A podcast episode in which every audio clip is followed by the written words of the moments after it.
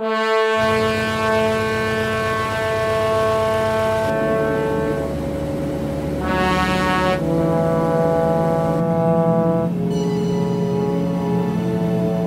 qué la gente cree en vos? Creo que tuvimos el mensaje correcto en el momento adecuado. La gente estaba hastiada de los mismos de siempre. Y nosotros tuvimos ese mensaje de cambio. ¿Por qué el gran apoyo popular? Porque sabe que somos auténticos y sabe que no buscamos nada para nosotros. A mí no me interesa. Aquí ha habido tal niveles de mediocridad que una vez un presidente dijo, el principal deber de un mandatario es mantenerse en el sillón. Imagínense, si yo, para mantenerme en el sillón presidencial, tengo que traicionar mis principios, tengo que traicionar el mandato que me dio el pueblo ecuatoriano, prefiero diez mil veces irme mañana a mi casa. Y eso el pueblo ecuatoriano lo reconoce.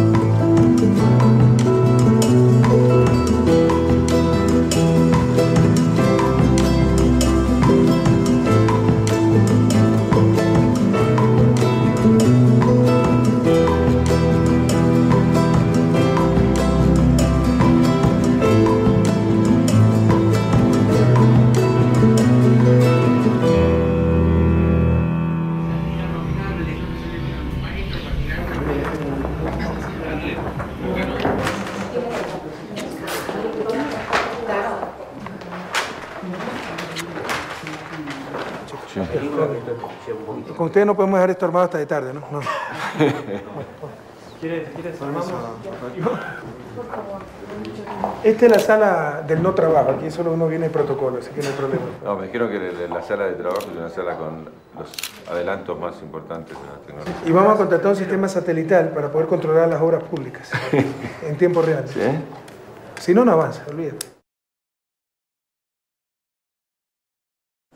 Bueno, estuvimos, si recordás, hace poco en la reunión de presidentes de Sudamérica.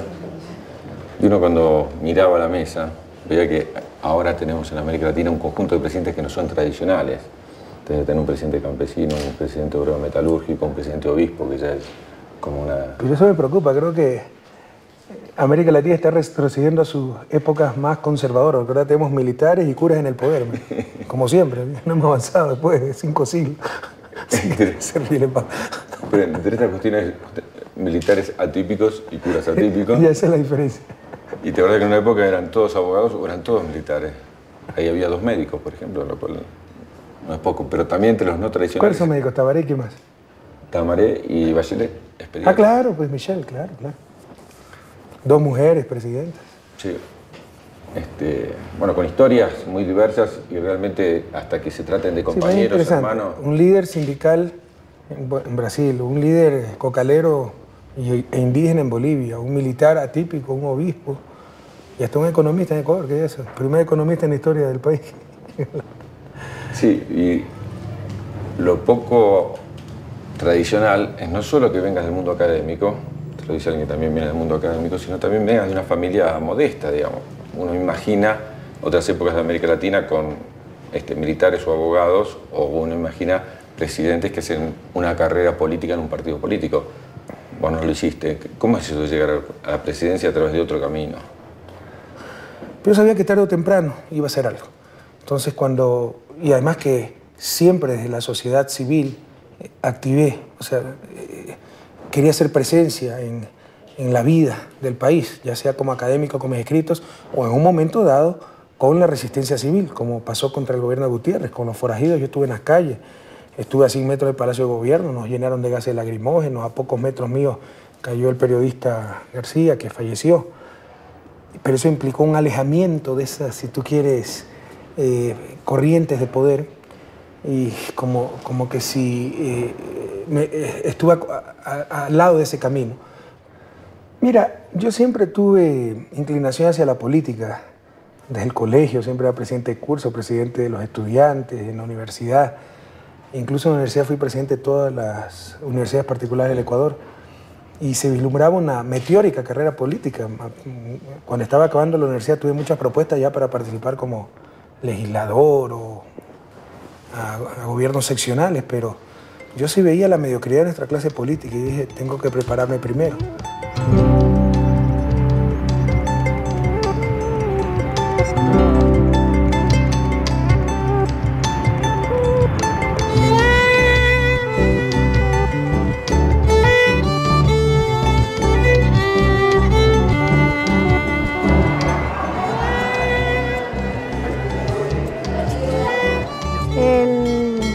Actual presidente de la República, el señor Rafael Correa.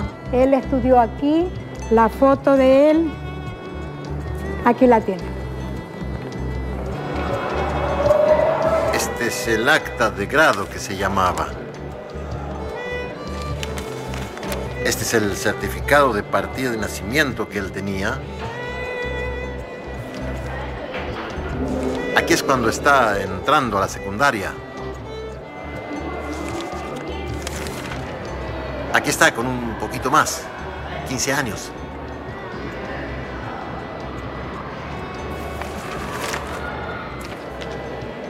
Ya está en el penúltimo año de la secundaria cuando él comienza a involucrarse en aspectos de servicio a la comunidad. Hay ciertas materias que las descuida un poco.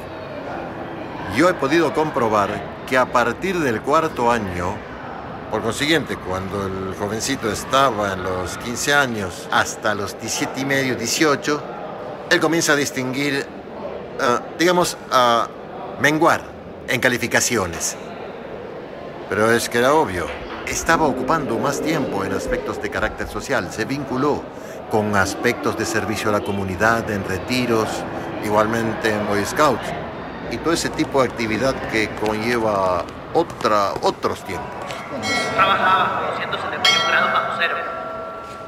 Yo a, Rafael lo recuerdo desde, desde pequeño. Recuerdo que él usaba el uniforme azul, usaba unos lentes grandes. Ver a Rafael Correa sí es ver eh, el comportamiento de un scout, la solidaridad con los pobres, con los que no tienen, que, que yo entiendo que esa es la, la mayor meta que tiene él de trabajar por los pobres, porque tengo entendido que él sí ha visto y ha vivido con esa gente pobre. Es una de las pocas personas a las cuales la presidencia de la República no lo ha cambiado. ¿Por qué cree en mí? Te insisto, o sea, porque ve, primero que soy alguien como ellos. Segundo, que pudiendo usar el poder en mi beneficio, lo usamos en beneficio del pueblo ecuatoriano. Hemos demostrado que estamos con las grandes mayorías, porque nadie se engaña. Tú puedes hacer mucho de fuera del poder, puedes traer con los indígenas, enseñar, etcétera, pero muy difícilmente cambiarás las estructuras. Para cambiar las estructuras hay que cambiar la relación de poder y por eso hay que ganar las elecciones y captar la partecita del poder que te permite el ganar elecciones, porque tampoco asumir el gobierno significa captar el poder total. Siguen los poderes omnímodos de la banca, de las cámaras de producción, de los medios de comunicación, que son los guardianes del status quo. pero de ahí poder ir construyendo. Entonces dijimos, es la oportunidad, hay que ser presentes, hay que captar el poder y poco a poco cambiar la correlación de poder en nuestro país, hacer que la ciudadanía mande, que por fin eh, se privilegie el bien común y de esa forma cambiar las estructuras tan injustas de, de este país. hay gente que dice que me preparé toda la vida para eso, o de chico tuvo algún sueño, tuvo en el horizonte, dijo, bueno, voy a ser presidente, me gustaría... ¿Es tu caso? Sí, yo no te voy a mentir, o sea, yo no, créeme que, que no tengo ambiciones, nada busco para mí. Yo soy católico practicante, creo que donde está eh, tu tesoro está tu corazón. Mi tesoro no está en el poder, está en el servicio. Pero no me engaño. Para cambiar este país se necesita el poder, pero como instrumento de servicio, no como instrumento para servirte a los demás. Y de chiquito yo soñaba ser, con presidente, eh, eh, ser presidente de la República. Pregúntale a mi madre que se reía a los 7, 8 años, mami, yo voy a ser presidente de la República, ¿no? Pero creo que 80% de los chicos dicen lo mismo, ¿no? Sin embargo, en mí sí había una inclinación para el servicio público y para la vida política.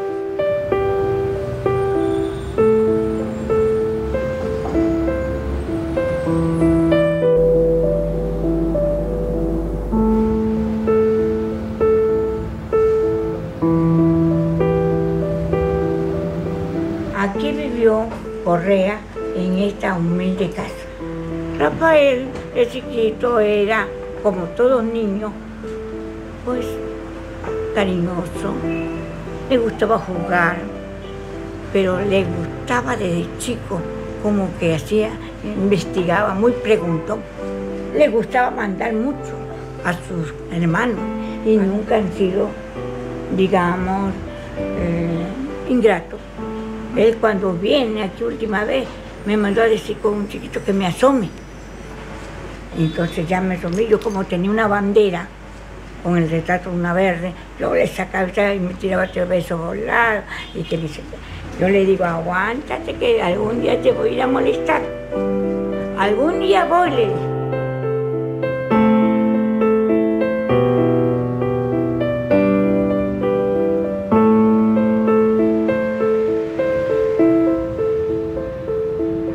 No nos gustan mucho las formalidades.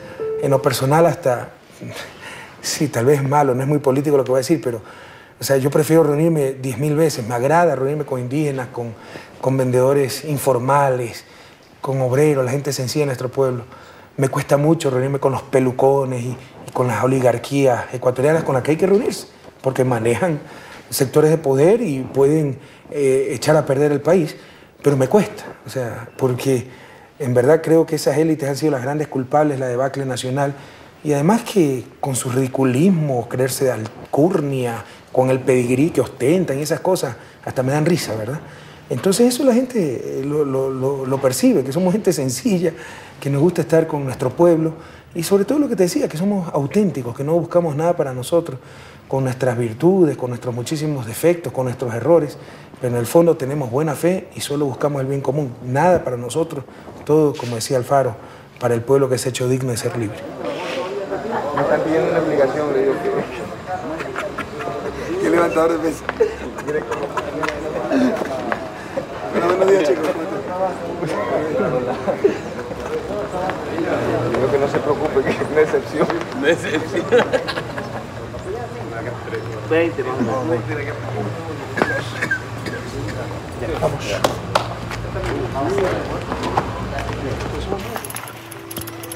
¿Cuánto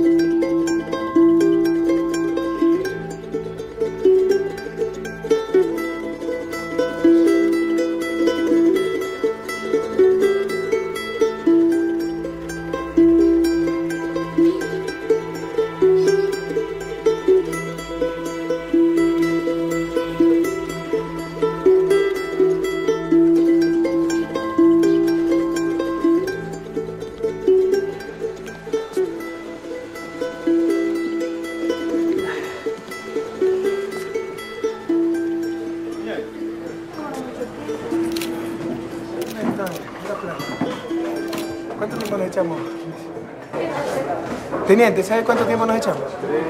¿Cuánto tiempo nos echamos? Casi una hora, 50 minutos. 45. Ah, 45 minutos. Sí, que no traen la toma. Si no existía la toma. Como la segunda parte, pero con otra canción. Con, la de Guayaquil. La mejor de la Cate. Pero más se cree una niña guayaquileña, guayaquileña, bonita, y saca a la ministra. Patiño. como También. Antonio Galearte, no reclame. Y por último, para. Un poquito menos, ¿eh? No, no importa. Hay una póngale. No, no, no, no. Alimentate Ecuador. Alimentate con muy buenos. Unos platos, pero claro, de ahí trabajaban. Golpe de 4 de la tarde volvían a comer.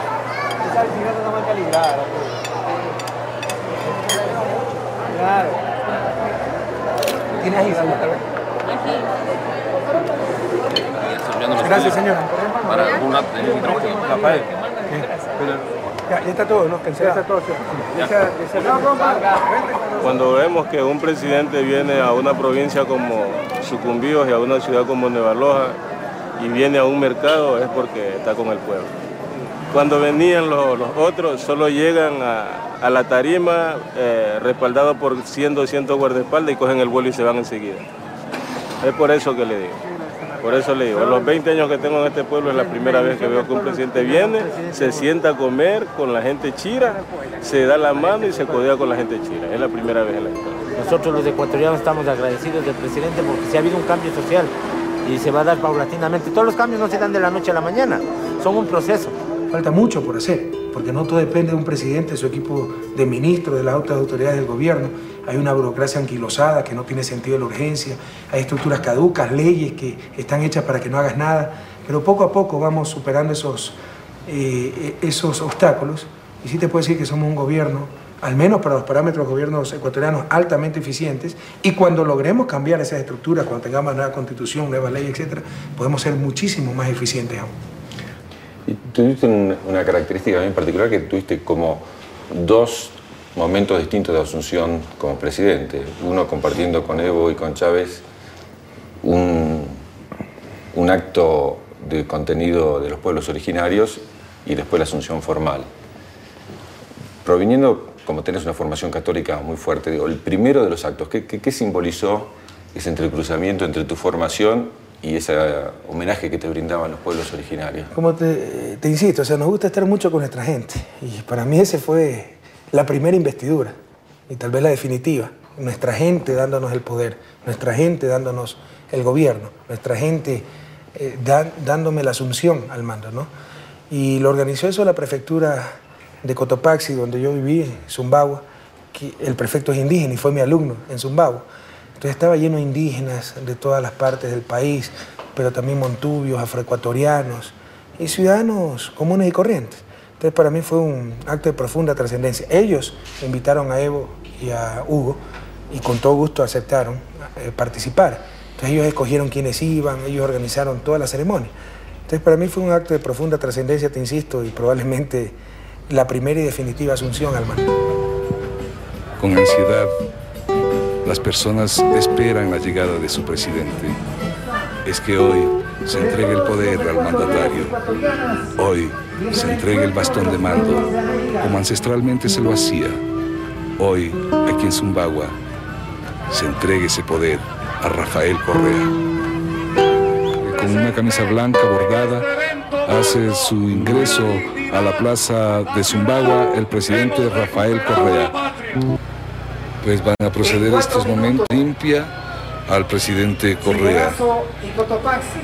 Y se complementa con los tres principios básicos de la cosmovisión andina del mundo quichua, Amayuya, Amashua, Amaquilla. Vemos pues como en este momento colocan las cintas que se orientan hacia los cuatro puntos cardinales.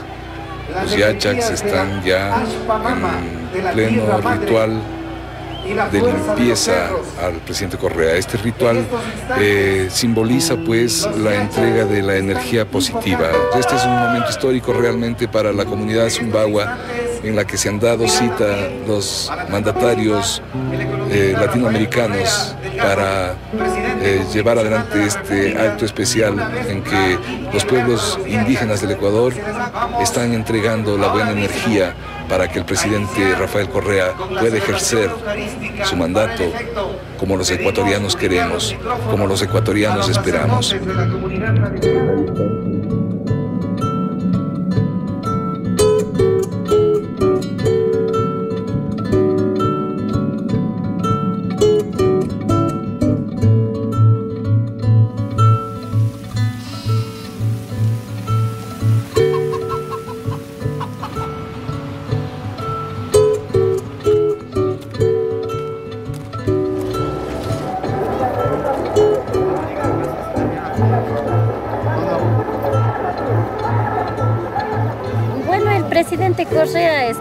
Haciendo bien para la gente pobre. La política era solamente de la gente rica, de la gente millonaria. Más antes no había gente como sentía por la gente pobre verdaderamente. Y los millonarios así le quieren, le quieren tumbar, le quieren aplastar como siempre lo han venido haciendo. Aquí la gente piensa lo contrario. Dice que todas las cosas suben por... Eh, por el presidente. La, la culpa no es del Rafael Correa. Eso solamente es lo que sube las cosas, son los ricos, son los millonarios, los del siempre, los lo que han venido explotando la gente que mucho no entienden o no comprenden. Como son dueños del poder, ellos hacen lo que ellos tienen la gana. Entonces Correa no puede tampoco hacer nada. Si ellos quieren, quieren es, eh, con esto afectarle al Correa para que la gente vuelvan y digan el presidente está subiendo las cosas, entonces ¿qué hacen? La gente van contra el presidente. Eso quieren hacer los mismos del siempre, los ricos.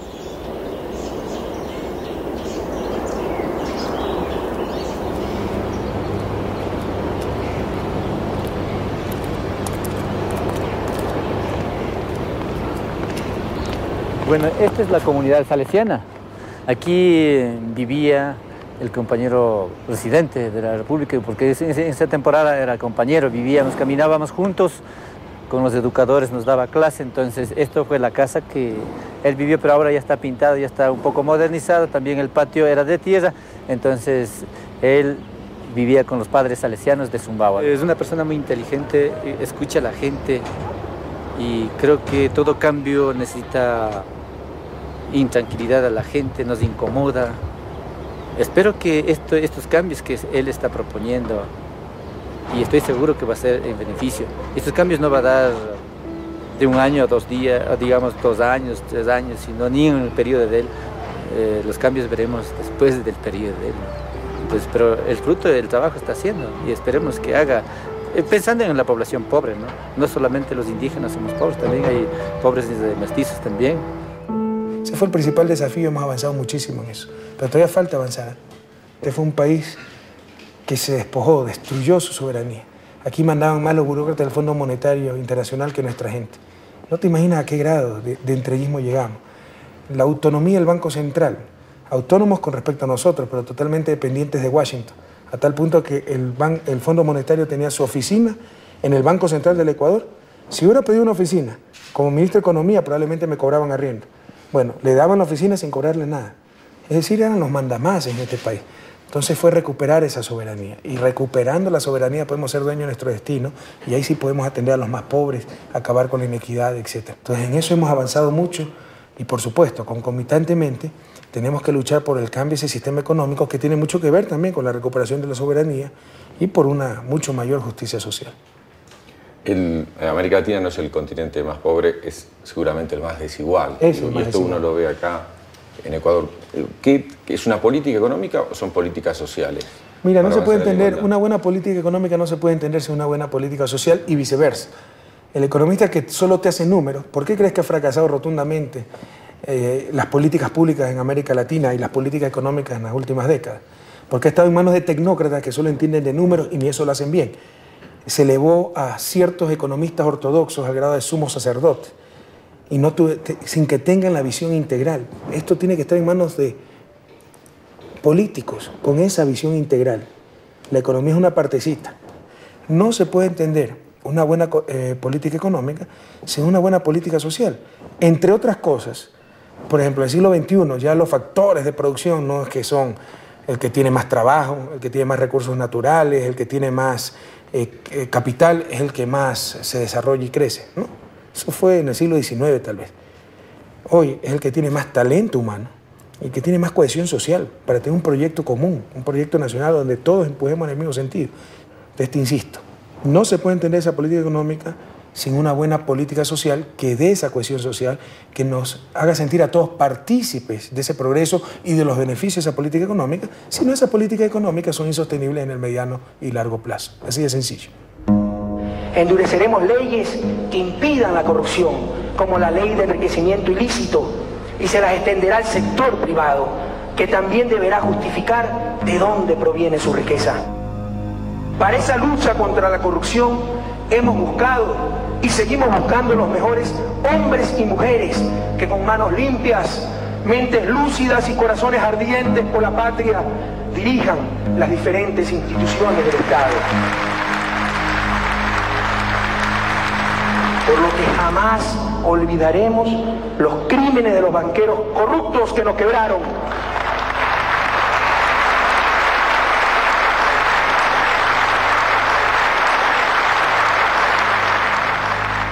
Por otro lado, no nos olvidemos, hay varias formas de corrupción, desde lucrar con dineros del Estado hasta la evasión de impuestos, pasando por comportamientos, estructuras y paradójicamente leyes corruptas. ¿Acaso no es corrupción la existencia de bancos centrales completamente autónomos, cuya opulencia es un insulto a la pobreza de nuestra gente y que además no responden a controles democráticos, pero sí a burocracias internacionales ¿Acaso no fue corrupción la ley de garantía de depósitos impuesta por el poder político de los banqueros que obligó al Estado a garantizar el 100% de los depósitos bancarios sin límites de monto días antes de la quiebra generalizada de los bancos? ¿Acaso no es corrupción la existencia de leyes absurdas como la ley de transparencia fiscal que limita cualquier gasto, menos el servicio de deuda? Esto es antiético.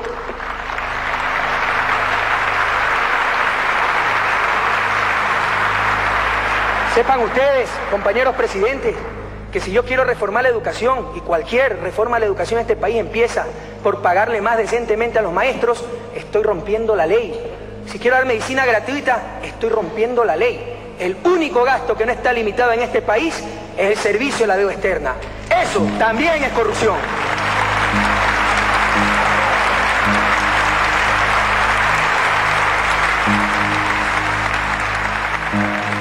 Ejemplo, en el 99, aquí nos quebraron los banqueros. Eso es indudable. O sea, la mayor crisis de la historia la produjo la banca. Bueno, la gente estaba acá de esos banqueros pillos. Viene Lucio Gutiérrez con un discurso de izquierda apoyado por los indígenas, gana las elecciones y con amplia mayoría.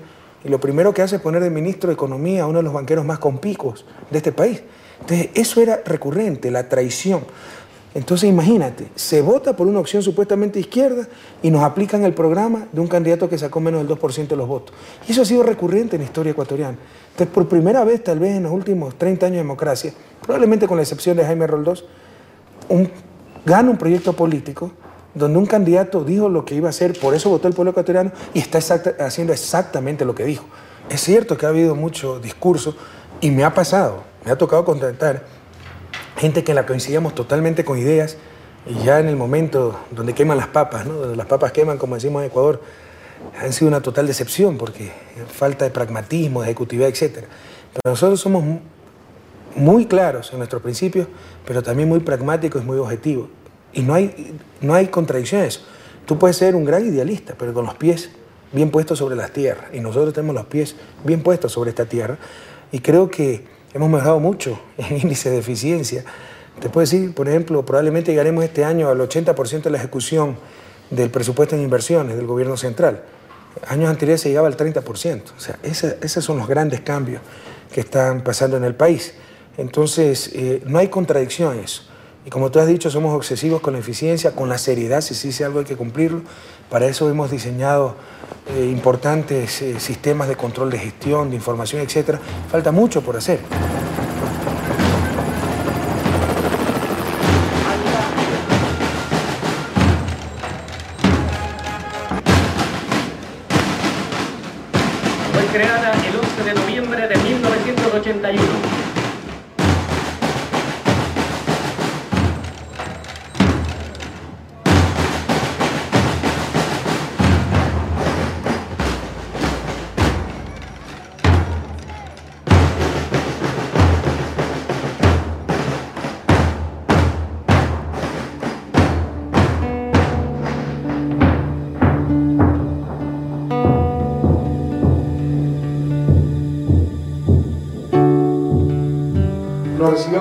Cariño el Lago Ario, muchísimas gracias.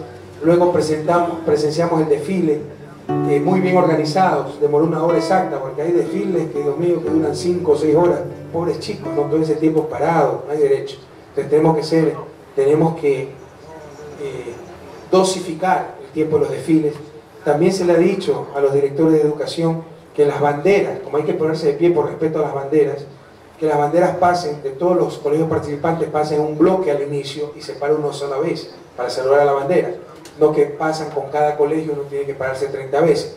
Porque ya no haya bandas de guerra. ¿Qué sentido tiene que haya bandas de guerra en colegio? Que haya bandas de paz, bandas de alegría, que en vez de, de tocar himnos marciales, toquen música nacional, toquen música juvenil, toquen música alegre, compañeros. Cambiemos todos esos códigos. Que no le hagan gastar centenas de dólares a los padres de familia para las botas, las boinas, las charreteras, y que mientras más se parecen a las Fuerzas Armadas, mejor. ¿Qué es eso? Eso es totalmente antipedagógico. Ya se dado la orden, así que ayúdenos, madres de familia. Y también, con todo respeto, ¿ah? estamos hablando de conceptos, no de personas. También el asunto de las reinas.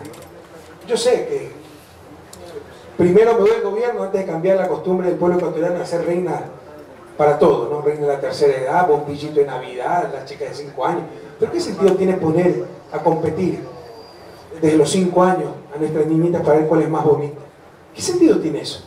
Y las mujeres tienen, son calificadas en traje de baño. ¿Qué barbaridad? ¿Qué es eso?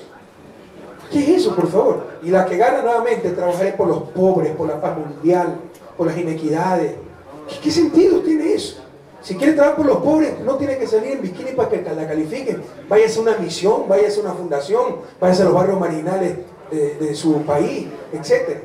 Erradiquemos eso, compañeros. Se lo digo con todo cariño, no tiene ningún sentido, es antiformativo. Se transmite antivalores. Yo sé que no lo va a poder cambiar, está muy arraigado. en los barrios, en fundaciones, bueno, ¿qué le vamos a hacer? Pero en nuestro sistema educativo, que es nuestra responsabilidad, ¿verdad? Entonces, esos son los grandes cambios también que necesita el país. ¿ah? Este es el cambio cultural, es lo más difícil para el desarrollo. Yo sé que muchos de ustedes no me entienden y muchos de ustedes tergiversarán, la gente de mala fe, politiqueros de siempre tergiversarán mis palabras.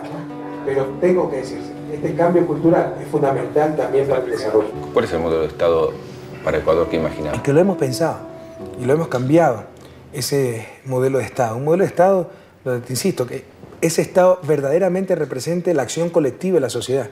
Ahora representaba la acción de los grupos que lo dominaban y la acción de los grupos que lo formaban, porque aquí la burocracia también tiene su propia agenda, gran parte de esa burocracia. Entonces, ahí hemos dado también importantes pasos. El cambio definitivo se va a dar a través de la Constitución, pero un Estado mucho más eficaz, con adecuados sistemas de control, pero adecuados sistemas de ejecución, con empresas públicas vinculadas a un Plan Nacional de Desarrollo. Antes ni siquiera teníamos Plan Nacional de Desarrollo. Y con eso poco a poco vamos superando duplicidad de funciones, superposición, etc. Hemos avanzado muchísimo en ese sentido. Estamos mejorando muchísimo la eficacia. Ahora, ¿Imaginas un Estado más poderoso, un Estado que tiene mayor estructura, más participación en los sectores Yo diría más que poderoso o no poderoso, un Estado mucho más eficaz para alcanzar los objetivos socialmente deseables. ¿Y con mecanismos de participación social distintos a los que venían habiendo? Sí, pero eso ya estamos hablando no del modelo de Estado, sino de democracia. Una democracia mucho más participativa, donde, por ejemplo, ciertos niveles de presupuesto se hagan a nivel eh, con la participación ciudadana. Se espera, tal vez si eso es parte de la reforma del Estado, crear un quinto poder que sea el poder ciudadano, que con representantes de la ciudadanía logren superar contradicciones. Por ejemplo, las autoridades de control, ¿a quiénes van a controlar sobre todo? A los actores políticos. Pero es el principal actor, el actor más politizado, el que elige esa autoridad de control, el Congreso Nacional. Y ahí viene una contradicción. Es decir, el procurador, contralor elegido por el, el Congreso va a llegar muy condicionado porque normalmente se tiene que negociar con los legisladores y con las diferentes fuerzas políticas para que sea electo esa autoridad de control. Entonces todo eso cambiará si es el poder ciudadano el que elige esa autoridad de control. Y ahí tiene una participación directa la ciudadanía.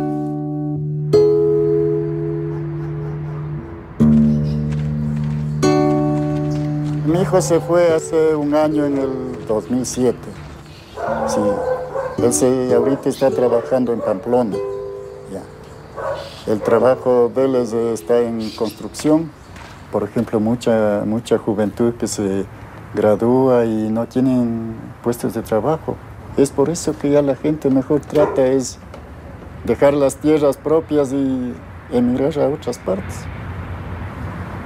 Entonces, en esa parte yo le doy fuerza a la distancia, le doy moral, que aprovechen lo joven. Entonces, y que siga adelante, que siga adelante, con el sufrimiento se llega a adquirir cualquier cosa.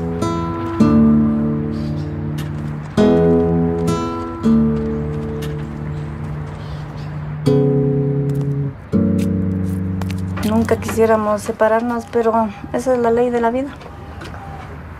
La verdad que tenía trabajo, pero era poco lo que ganaba. Y usted sabe que eh, hay trabajos que se saca el aire comúnmente, como se dice aquí. Aquí la política es mm, que siempre va el dinero para los de arriba y el trabajo es para los de abajo. Siempre por más que la- los gobiernos, por ejemplo, tengan buenas intenciones de hacer algo por los por el pueblo, no pueden porque siempre la oligarquía les oprimen. eh, no, no, no.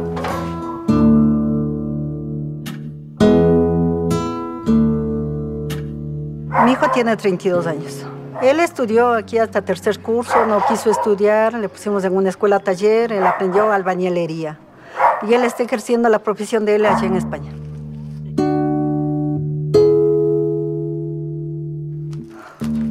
Cuando se habían cogido una gallina y están en la loma, él, es mi hijo.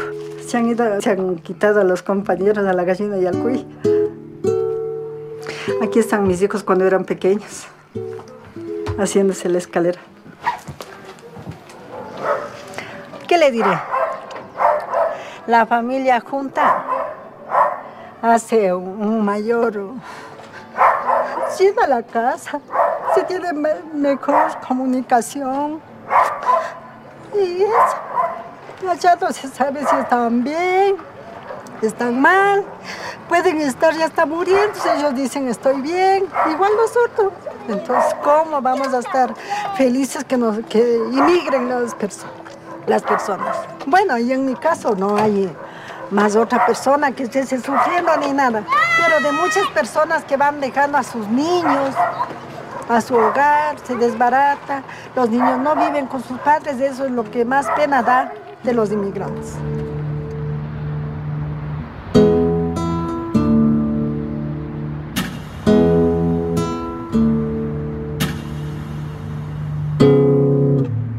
Vos hablaste en varios discursos, no de una época de cambio en América Latina, sino un cambio de época. Así es. ¿Cuál, cuál es la esencia del cambio de época? Pero tú viste en los 90 cómo el desastre que fue América Latina por la aplicación de las políticas del consenso de Washington y para que tú veas el grado de decadencia al que llegó América Latina, seguimos política del consenso de Washington, consenso donde ni siquiera participamos. ¿Esto era consenso de quién?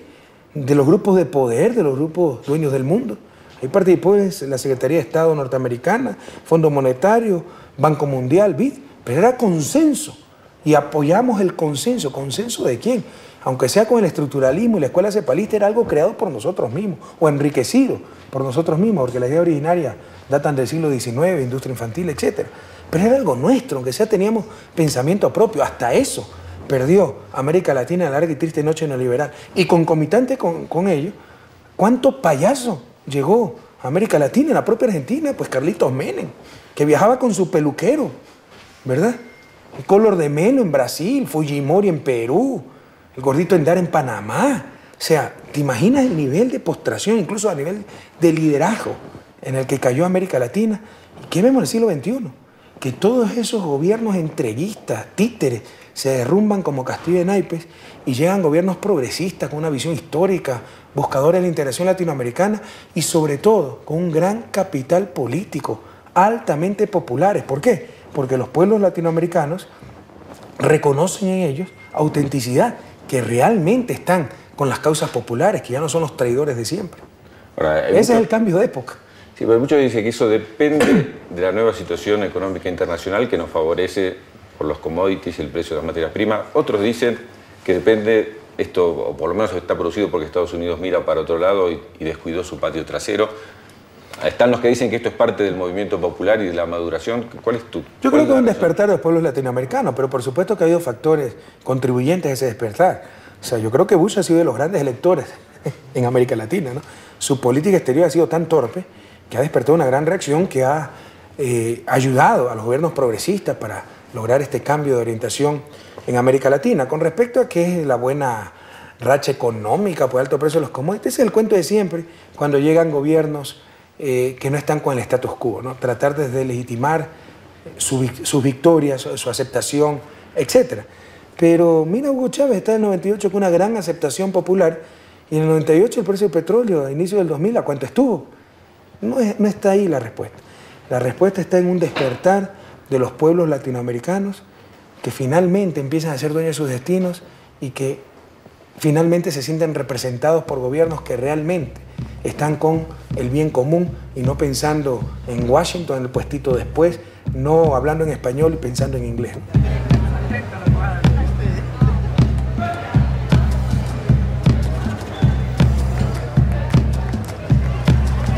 Así salió el comercio, compañero. Claro, árabe. Así salió el comercio.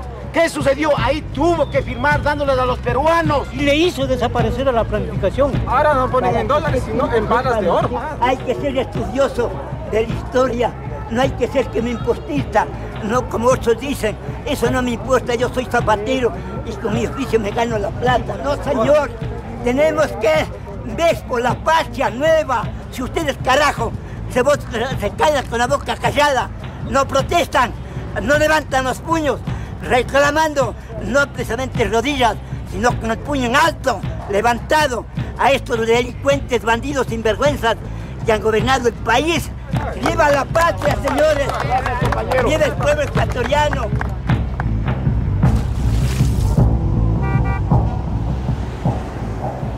Ecuador de alguna forma ha estado bastante, no solo Ecuador, todos los países han estado desvinculados entre sí, pero Ecuador ha estado bastante desvinculado de América del Sur. ¿no? Ahora, si algo está cambiando es justamente que está mucho más volcado hacia América del Sur. Siempre fue un país muy volcado hacia Estados Unidos. O sea, y eso se ve eh, no solo en las relaciones políticas, de lo que significaban las relaciones políticas, sino se ve, este, como hablábamos en algún momento, eh, en las relaciones culturales, o sea, en la forma de ser de la gente, de los jóvenes. Entonces eso está cambiando. Está cambiando por el tipo de gobierno que hay, está cambiando porque la región sí está hablando por lo menos de integración, si bien todavía son algunas cosas son escaramuzas, otras son pequeños comienzos, sí está, este, y eso le influye a Ecuador. Y el gobierno que tiene, obviamente, que va hacia esa integración. Hay una mirada hacia América del Sur como nunca había existido. El gran desafío es que esa integración dé frutos concretos y rápido, porque si no, pues se deslegitimará. Por eso mi preocupación con ese estatuto de UNASUR, donde está dominado por la burocracia. Yo creo que eso no va a ningún lado si no hacemos cambios profundos en ese estatuto. O sea, nos dejamos impresionar en fútbol, eh, utilizando términos futbolísticos, anticipar por la burocracia. ¿no? Entonces, de nuevo se nos enquistó ahí la burocracia.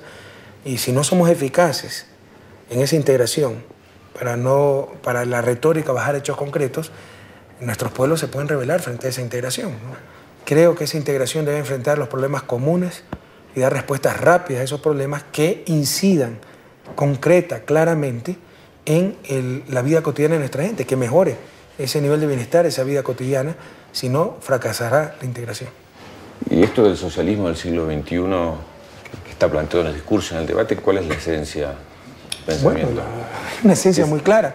Aprendiendo de los errores del socialismo Así real. es, pero coincidiendo con ciertos aciertos. Por ejemplo, supremacía del trabajo humano sobre el capital, Una de las grandes víctimas de la larga y triste noche neoliberal fue el trabajo humano.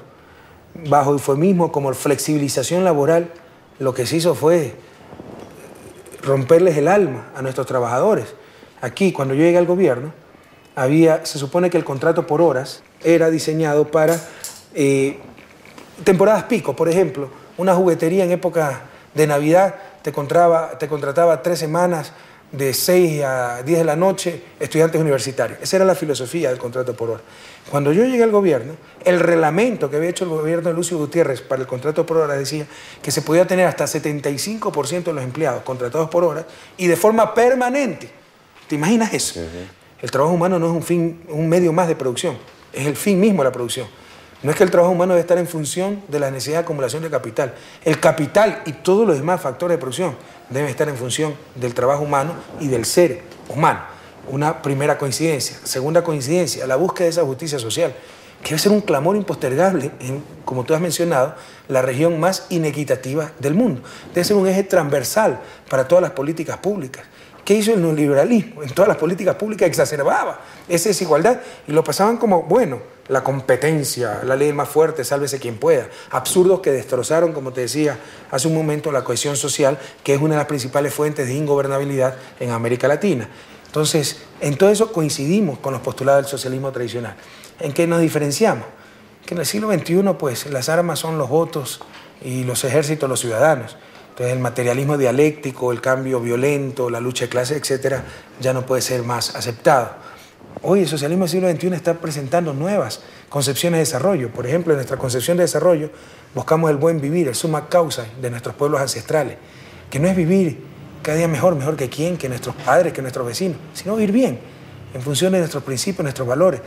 Entonces, también el socialismo del siglo XXI está ensayando nuevas nociones de desarrollo que se diferencian grandemente de lo que siempre presentó el socialismo clásico y obviamente el capitalismo.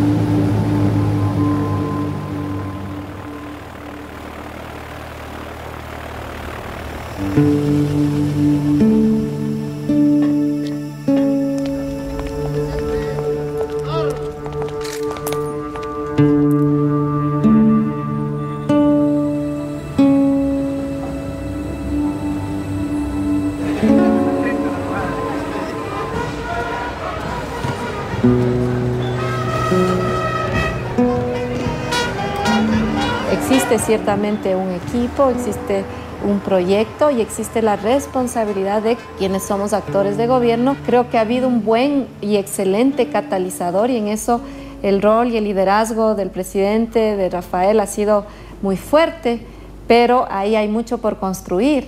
Hay que respetar un proceso de madurez de la propia gente eh, y de ir consolidando esos espacios organizacionales en una estructura que tampoco es homogénea y que también hay que respetar. Hay diversidades en las prácticas políticas, hay una trayectoria en los movimientos sociales. Yo creo que hay que soñar, soñar alto. Nosotros no nos limitamos a los cánones, a los códigos que nos imponen las estructuras actuales, es hacer el juego de esas estructuras. Aquí siempre se ha dicho, soñemos con que Ecuador sea la Suiza de los Andes. No, queremos que algún día los suizos sueñen con ser el Ecuador de los Alpes. Entonces ese es el cambio de época también. Entonces soñamos muy alto, pero te insisto, también somos muy pragmáticos. Pero no nos limitamos, por ejemplo, con, a la mediocridad de los objetivos del milenio, que son mínimos, que incluso pasan la idea de que hay personas que merecen menos que otras. ¿no? Nosotros apuntamos a máximo social. No queremos ser una sociedad opulenta. Nosotros no medimos el desarrollo por qué tan bien están los que siempre estuvieron bien, sino por qué también están los que siempre estuvieron mal. Entonces nuestra prioridad fundamental nuestra opción preferencial es disminuir la miseria y la pobreza en este país. Y mi sueño sería dejar un país sin miseria. Es muy difícil de alcanzar. Al menos aspiramos a dejar enrumbado el país irreversiblemente en esa ruta de desarrollo de acuerdo a nuestra concepción, que no es que las clases que siempre nos dominaron tengan la más alta tecnología, sigan nadando en opulencia, sino que aquellos que nunca tuvieron nada puedan finalmente acceder a ese buen vivir.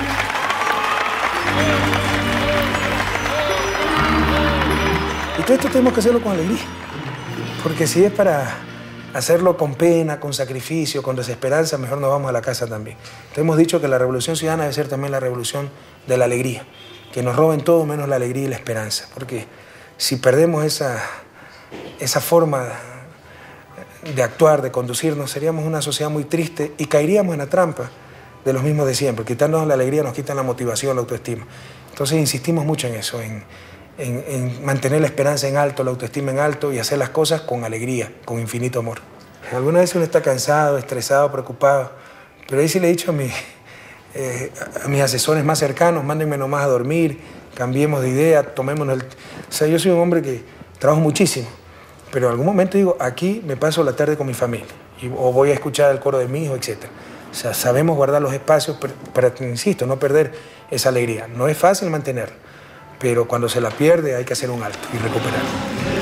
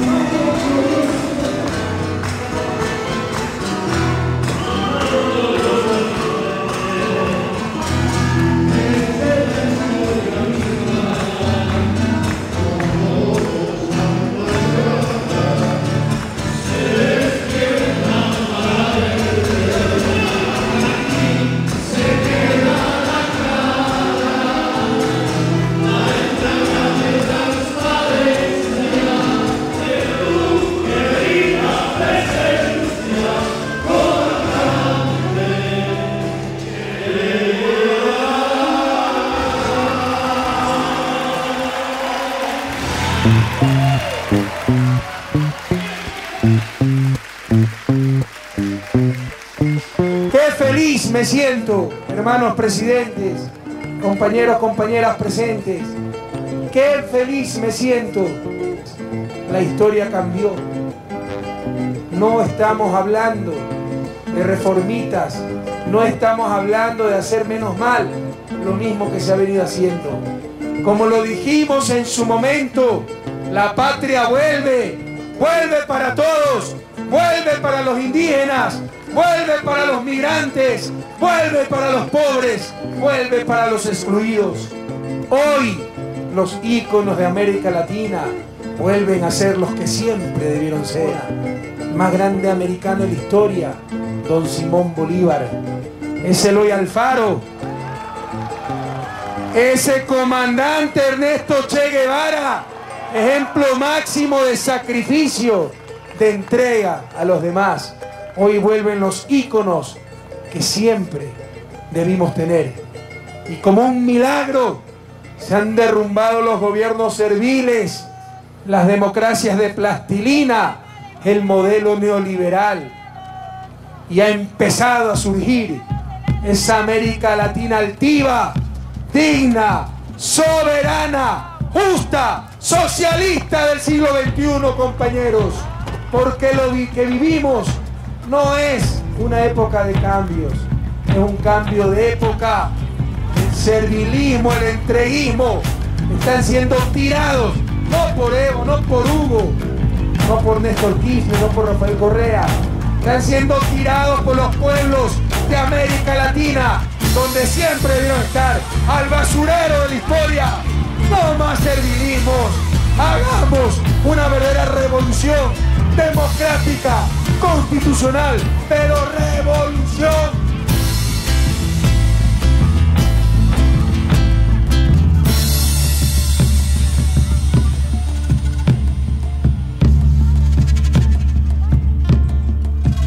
¿Cuánto quedó Brasil y Argentina? 0-0. 0-0.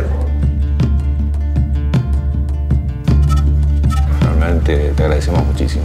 A ustedes, ¿no? un fuerte abrazo a toda América Latina. Gracias. Muchísimas gracias. Bienvenido siempre.